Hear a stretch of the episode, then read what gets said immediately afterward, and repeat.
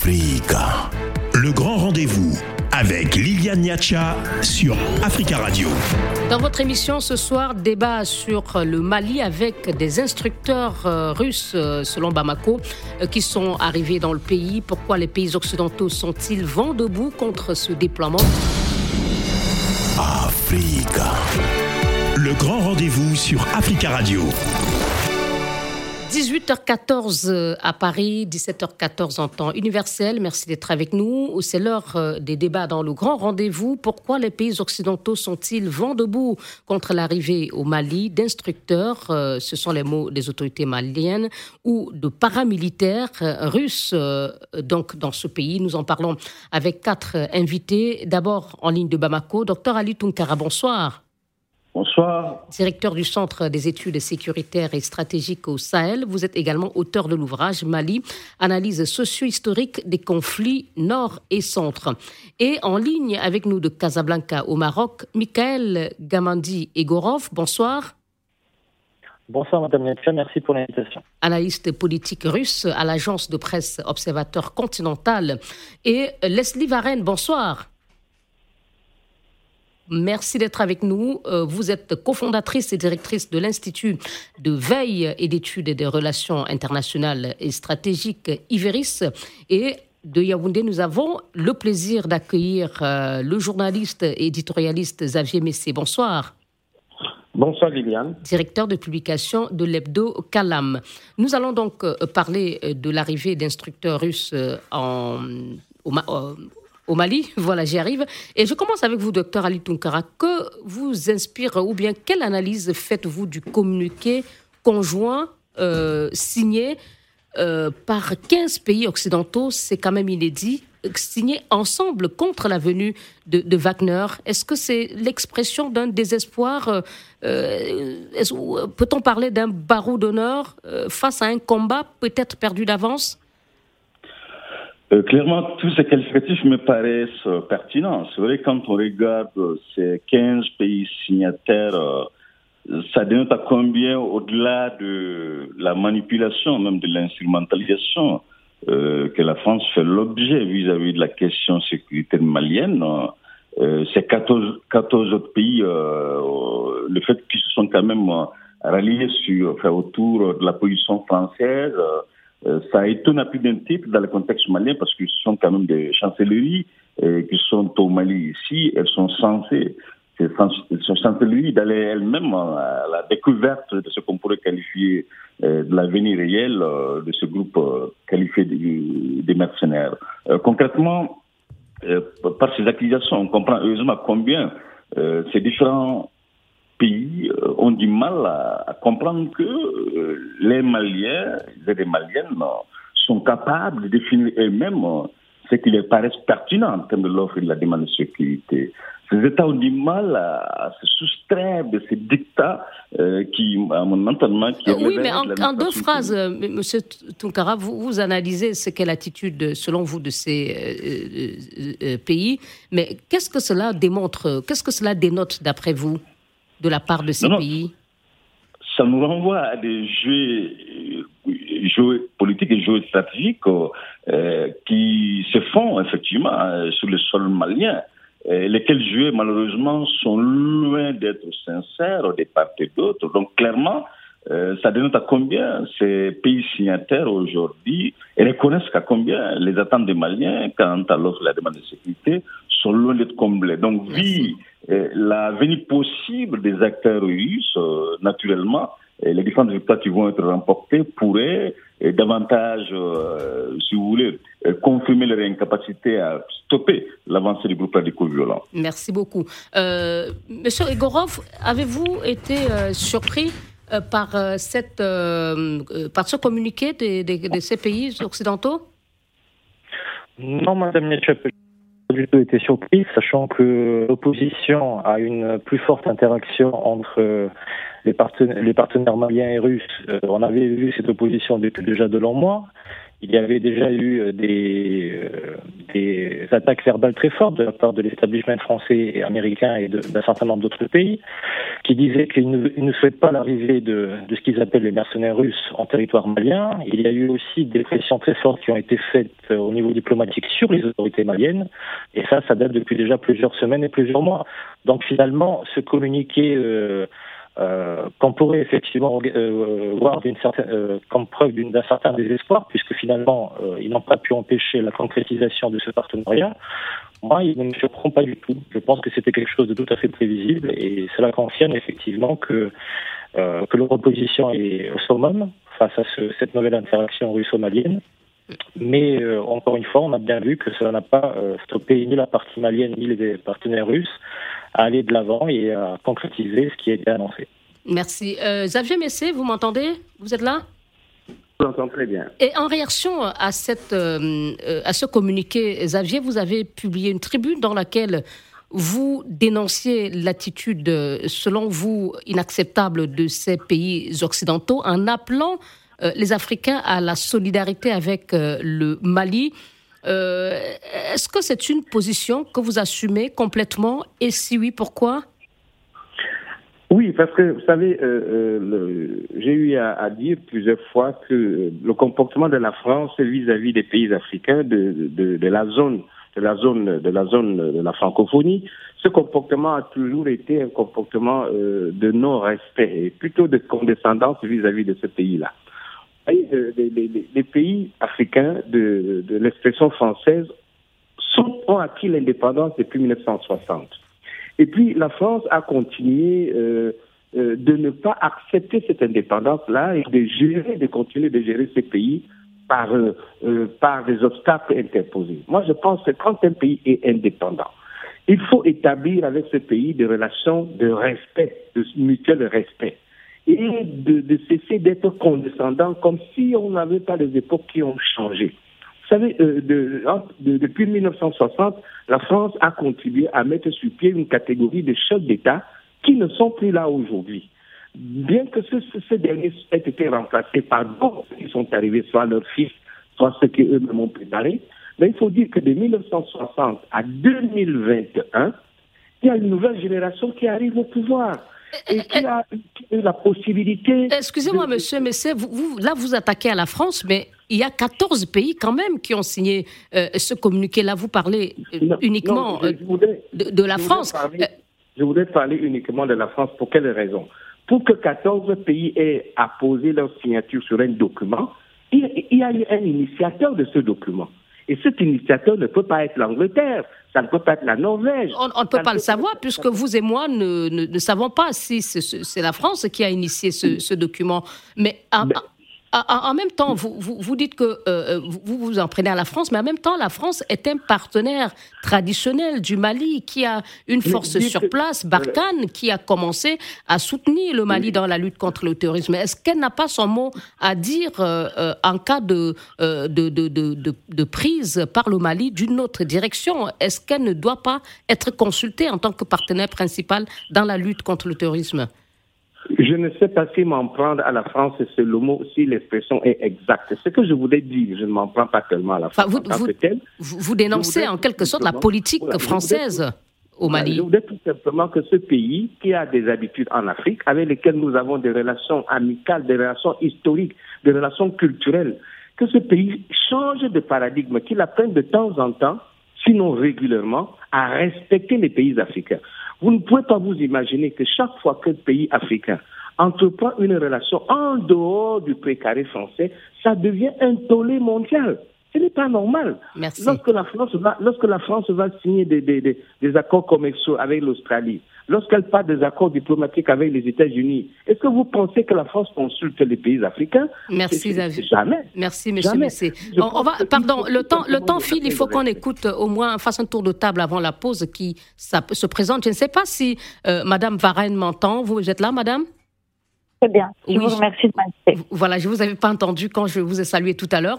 Alors, euh, comment appréciez-vous le ton euh, employé par euh, ces 14 pays occidentaux contre la venue de ce qu'ils appellent, eux, les mercenaires russes, mais côté malien, on parle de paramilitaires, pardon, d'instructeurs venus former les FAMA, les forces maliennes. Écoutez, moi je suis très embêtée dans ce dossier parce que j'aurais envie de renvoyer les parties dos à dos. Euh, il est évident que euh, les 14 pays qui ont signé sont euh, en gros des partenaires de la France, c'est des partenaires de, ce sont des partenaires de l'Union européenne.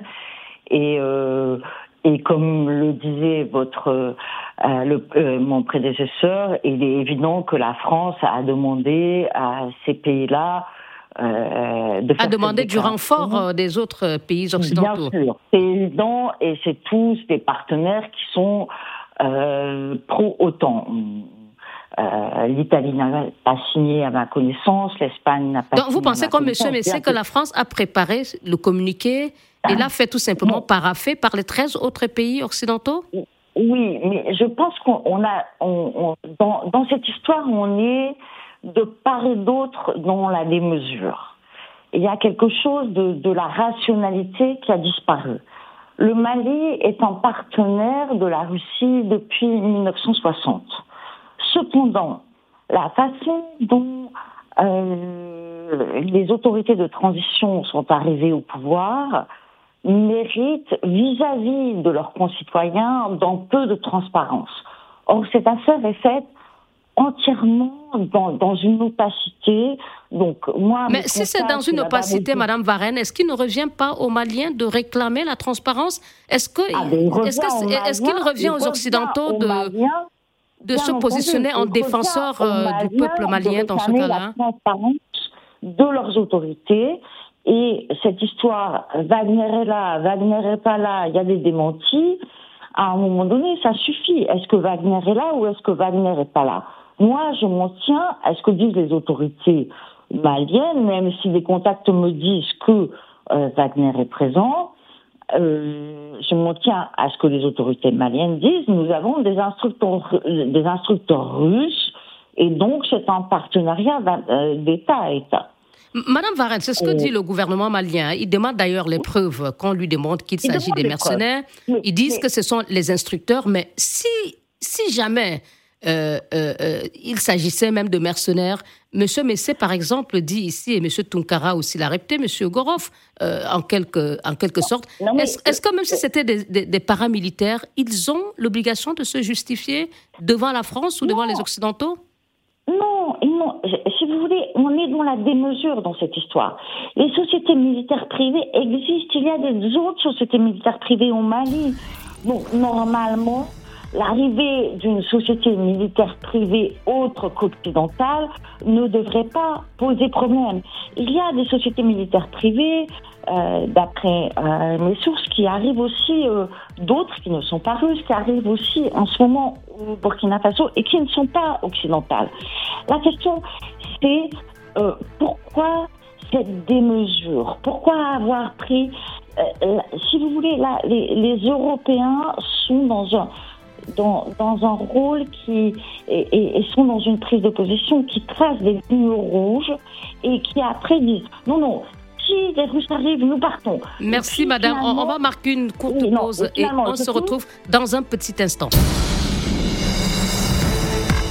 Africa, le grand rendez-vous avec Liliane Niacha sur Africa Radio.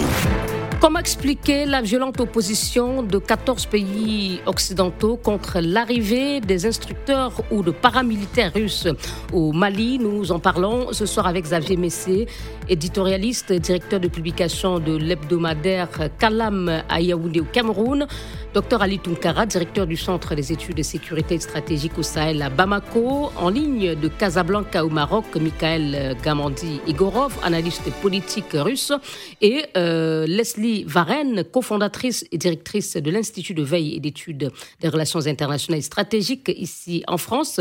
Nous allons encore vous donner quelques petites euh, secondes, madame, pour terminer vos propos. Nous avons interrompu avant la pause et vous étiez euh, si je résume bien vos propos, en train de dire que euh, vous ne comprenez pas la position euh, des pays occidentaux qui est celle de s'opposer à, l'arrivée des, forces russes au Mali, d'autant plus qu'il y aurait d'autres qui se préparent, forces non occidentales qui se prépareraient à arriver au Burkina Faso Non, ce que, ce que je veux dire, je ne comprends pas la position de toutes les parties.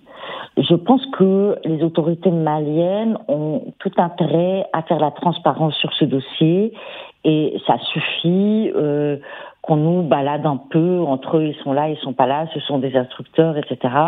Donc je pense que les, les autorités maliennes ont tout intérêt à faire la transparence sur ce dossier. Je pense aussi que les Occidentaux n'avaient pas à faire tout ce jeu euh, euh, que euh, Lavrov euh, qualifierait de Kamasutra politique, si je peux m'exprimer ainsi. En disant si les Russes arrivent, nous partons. C'est ce que vous disiez. Nous partons, et puis finalement ils ne partent pas, et puis ils, en ont fait un, psychodrame, alors qu'au départ c'était essentiellement une histoire de business avec une SMP comme il en existe dans tous les conflits. Euh, et, madame, en quelques mots, oui, on a... de la surenchère, c'est devenu une histoire géopolitique. Au départ, euh, au départ, je rappelle que c'était juste une histoire de business entre les colonels de la junte et un groupe de paramilitaires russes. Et ensuite, à force de surenchère, c'est devenu une véritable, une véritable histoire géopolitique qui échappe à tout le monde. Merci beaucoup, madame. On a vu que certains parlent même de hantise euh, pour la France. Oui, ça échappe à tout le monde. Merci. Euh, monsieur, euh, monsieur, Tunkara, vous avez suivi le communiqué du 24 décembre des autorités maliennes qui disent que nous voulons les preuves de ce qu'il s'agirait des mercenaires et qui parlent des instructeurs russes venus former les, les FAMA. Est-ce qu'on sait aujourd'hui précisément euh, quel est leur nombre euh, et euh, est-ce qu'il s'agit réellement d'instructeurs Que, peut-on dire aujourd'hui de, cette coopération entre le Mali, coopération militaire évidemment entre le Mali et la Russie? Alors concrètement, on n'a pas une idée claire sur le nombre exact de ces instructeurs. Certes, ils sont déjà sur place avant euh, toutes ces vagues de déferlement. On parle de depuis novembre d'ailleurs. Oui, mais c'est vrai que certaines euh, informations euh, le estimerait à 100 hommes instructeurs de l'armée russe. Mais ce qui est important dans, cette arrivée, on, est quand même dans une sorte d'étiquetage. Ce sont des acteurs de sécurité qui sont venus sous la coupole de l'armée russe. Lorsque vous échangez également avec euh, les officiers supérieurs maliens, ils vous diront que, à leur niveau, ils n'ont pas reçu un seul élément qui se réclamerait du groupe euh, Wagner. Donc je pense que euh, sommes-nous affaire à des instructeurs officiellement russes qui appartiennent à l'armée russe? Donc de ce fait, vouloir réduire une telle venue de ces instructeurs russes euh, à l'arrivée des mercenaires, c'est quand même un peu réducteur. Mais pourquoi, d'après vous, les Occidentaux s'obstineraient, euh, si c'était le cas, à parler de paramilitaires, de mercenaires, alors que peut-être, alors qu'il s'agit en, réalité d'instructeurs? Quel est l'intérêt? Concrètement, parce que les Occidentaux se voient à un peu de vitesse en termes de dictat quant aux différentes formations qui sont dispensées aux armées sahéliennes. De la même manière également, voilà, de partenaires qui ne veulent pas du tout entendre à ce qu'ils soient concurrencés parce qu'ils trouvent que euh, l'Afrique, le Mali, euh, de façon particulière, constituerait leur précaré. Donc comment allez-vous continuer à traiter des États souverains, souverains au XXIe siècle avec une telle posture? Donc objectivement, est-ce que la France, à un moment donné, parcours au Mali, a-t-elle demandé une seule fois l'avis des états-majors maliens quant au nombre qu'elle entend envoyer au nord du pays, et quant, au, quant à la nature d'équipement qu'elle veut également déployer. Donc, vous voyez, déjà, la présence française euh, sur le territoire malien est une présence justement qui n'a jamais été soumise au, au des états-majors maliens. Donc, euh, moi, je vois concrètement qu'on soit avec des mercenaires ou qu'on soit avec des instructeurs russes, euh, ce qui est sûr aujourd'hui, l'élite militaire malienne entend par cette arrivée si elle venait à être effective, justement, euh, que les différentes actions qui sont menées aujourd'hui au nom de la lutte contre le groupe radicaux violent soient conduites justement sous euh, sa responsabilité. Or, on sait que si vous regardez toutes les victoires remportées par l'armée française au Mali, sont des victoires qui n'ont pas vu l'armée malienne associée. Donc, vous voyez, comment allez-vous demander à un pays qui est aussi aux avoirs sur les questions sécuritaires, de ne pas élargir son choix à d'autres partenaires pourvu que ces derniers soient efficaces. Donc je pense que soyons quand même très objectifs de sortir de ce conflit géopolitique dont le Mali n'a vraiment pas besoin aujourd'hui. Merci. Alors, Monsieur Egorov, euh, voilà, Monsieur euh, Tonkara dit que cette opposition est uniquement géopolitique, mais il y a aussi l'argument que met, avant, que met en avant, euh, que mettent en avant les, ces pays, c'est que le, les, les, les, paramilitaires se font payer sous le dos du contribuable et il, s'agit quand même de 10 millions d'euros mensuels qui sera versé à ces instructeurs. Est-ce que déjà vous confirmez le montant et est-ce que c'est une pratique euh, qui est acceptable? D'autant plus qu'en plus de ce montant, il y a des sites milliers tout entiers qui euh, pourraient être euh, attribués à ces, à, ces groupes, à ce groupe Wagner alors tout d'abord, pour répondre à votre question, en ce qui concerne les montants qui ont été annoncés, qui ont été, qui ont été diffusés dans les médias, je n'ai aucune confirmation à ce sujet et je ne pourrais pas vous dire exactement si, ça, si c'est véridique ou pas. Ça, c'est la première chose qui serait certainement juste de dire. Maintenant, en ce qui concerne la légitimité ou non de dépenser cette somme ou une somme plus réduite ou plus importante, quel que soit le montant, je pense que cela revient aux autorités maliennes de prendre cette décision et au peuple malien de façon générale, puisque c'est de leur pays qu'il s'agit, de penser euh, si c'est légitime ou non. Je ne crois pas que des acteurs externes, quels qu'ils soient, aient la légitimité de euh, dire si les, autorités, maliennes doivent payer euh, pour tel ou tel service tel montant ou non. Je pense que ça revient uniquement aux autorités du Mali et au peuple du Mali d'en faire la conclusion et de considérer si, si cela vaut la peine ou non. Et par ailleurs, je suis entièrement d'accord sur le fait qu'effectivement, c'est c'est une opposition euh, géopolitique et non pas une opposition euh, euh, entre guillemets morale qui vise à lutter contre des prétendus mercenaires. Parce que vous vous rappelez, je le dis déjà dans le passé, le problème ce n'est pas des mercenaires, des prétendus mercenaires, des groupes de sécurité privée, de, sécurité privée ou quoi que ce soit. Le problème c'est que c'est la Russie qui est d'une manière ou d'une autre considérée comme étant impliquée. Parce qu'en Syrie, ce n'était pas, c'était l'armée russe officielle, c'était les forces armées de la Fédération de Russie qui étaient impliquées aux côtés du gouvernement syrien et euh, agissant à la demande du gouvernement syrien. Pourtant, on a vu parfaitement les mêmes campagnes d'attaque, les mêmes campagnes de dénigrement qui ont visé cette présence russe.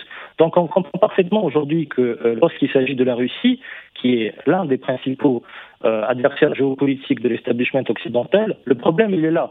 Donc euh, ils, ont beau euh, brandir l'épouvantail des méchants mercenaires russes qui mangent, qui ont la, le, couteau entre les dents et qui mangent, qui mangeraient soi-disant les enfants. Bon là évidemment, j'exagère, mais c'est à peu près ça que c'est l'idée qu'on peut recevoir.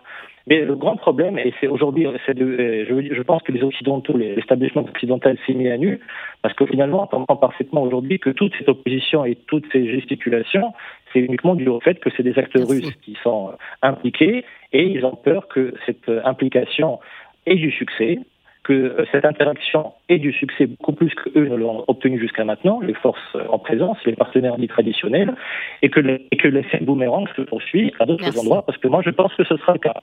Merci beaucoup. Euh, alors, euh, Xavier mais on va encore parler, hein, avant de revenir peut-être sur le succès ou non de cette, euh, de, des, mercenaires, selon les Occidentaux, ou des instructeurs d'après Bamako. Xavier mais il est clair hein, qu'il s'agit de bataille géopolitique et ce n'est pas pour le Mali que ces Occidentaux agiraient, en tout cas ce que j'ai entendu. Que doit, dans ce cas, quelle doit être, d'après vous, dans ces conditions, l'attitude euh, à la fois des autorités maliennes ou, euh, et de, des populations maliennes, ou peut-être même de l'opinion publique africaine. Oui, je crois que le, Mali, le Mali est sur une voie tout à fait acceptable, respectable même, je dirais. Euh, d'abord parce que vous savez, le, le, Mali et la France ont une vieille relation. Et à partir de 1960, le Mali a entretenu des relations très étroites avec la Russie. Ça veut donc dire que la Russie n'est pas en, terre étrangère au Mali. Mais à ce que cela ne tienne, le plus important, c'est quoi? Le plus important, c'est que depuis que le terrorisme s'est attaqué au Mali, il y a bientôt dix ans et plus, et plus de dix ans, le Mali s'est battu seul, pratiquement sans moyens.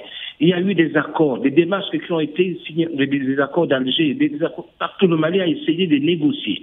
Le Mali a fait donc appel à son partenaire le plus, le, plus, le plus sûr, le plus costaud qu'est la France. Et depuis huit ans, vous savez, je me suis rendu régulièrement au Mali.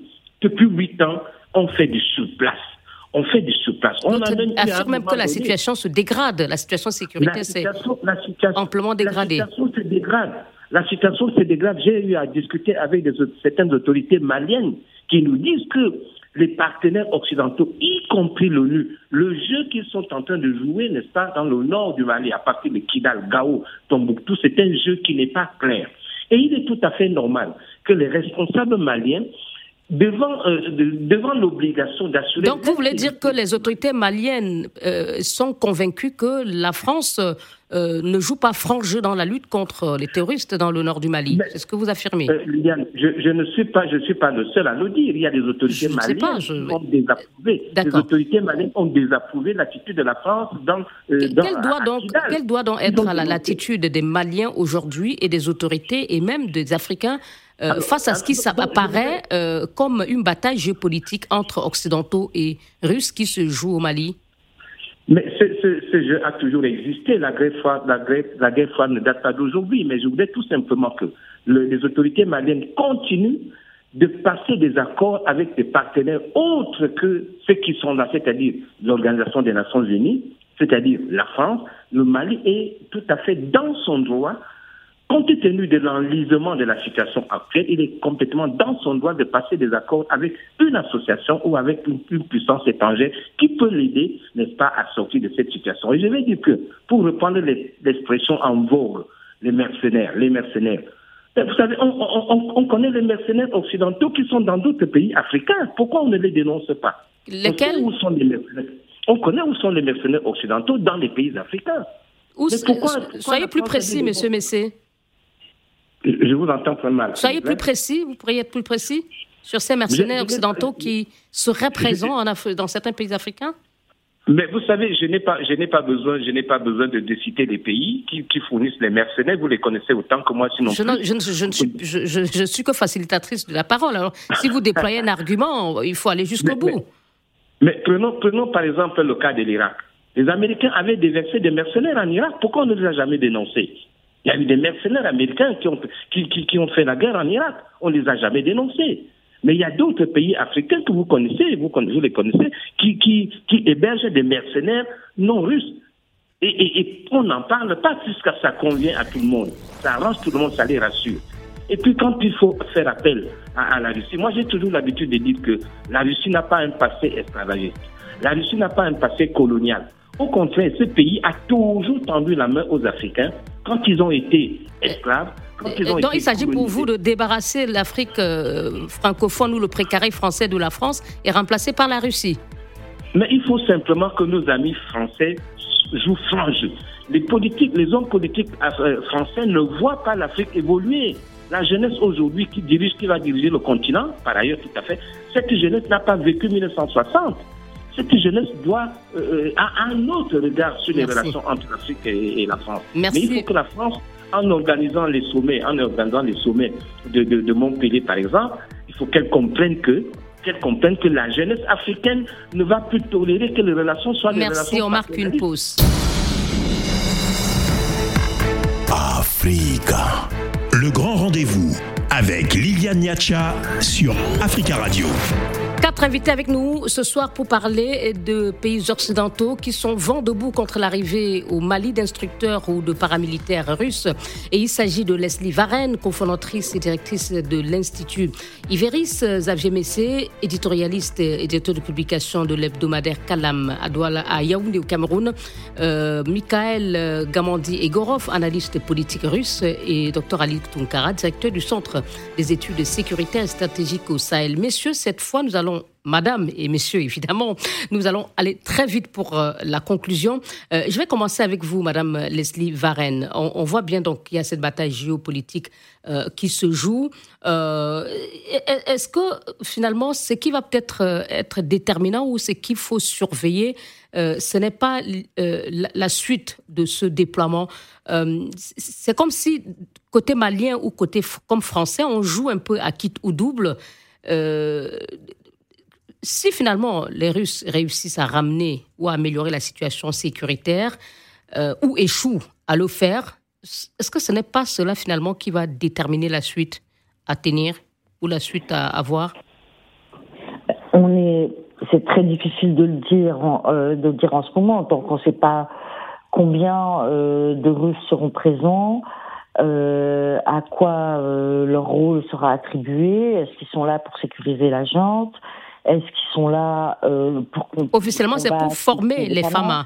Et M. Egorov disait qu'il est tout à fait optimiste quant aux bons résultats que, euh, qui, va finalement, euh, qui vont sortir de, cette coopération entre la Russie et le Mali. Ça, on est absolument incapable de le dire à cet instant T. c'est pas mille hommes, même si c'était mille instructeurs, c'est pas mille instructeurs qui vont faire la différence.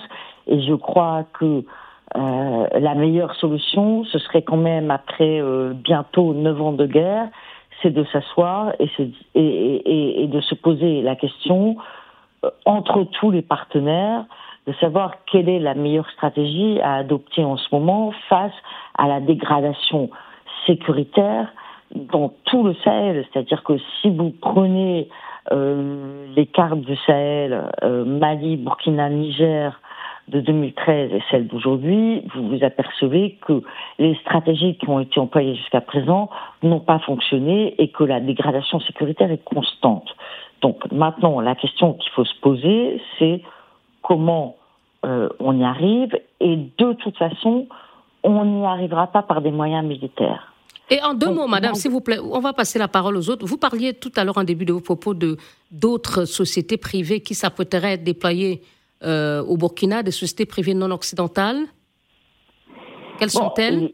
il y a, a d'autres sociétés privées non occidentales qui essayent de s'installer dans le Sahel. Le Sahel est devenu un enjeu. Venant d'où exactement? Non, mais euh, euh, bon, pour l'instant, j'attends de, de, de, vérifier mes sources. Je, je, pourrais revenir dans une autre émission pour pour, pour vous le dire. Mais et, c'est euh, un secret de Polichinelle que le Sahel est devenu un enjeu géopolitique majeur pour toutes les puissances, qu'elles soient grandes ou moyennes. Merci On a tout le monde qui est installé dans le Sahel, les Turcs, euh, euh, l'Arabie Saoudite, les, les, pays, tous les pays du Golfe, euh, les Américains, maintenant les Russes cherchent à entrer aussi.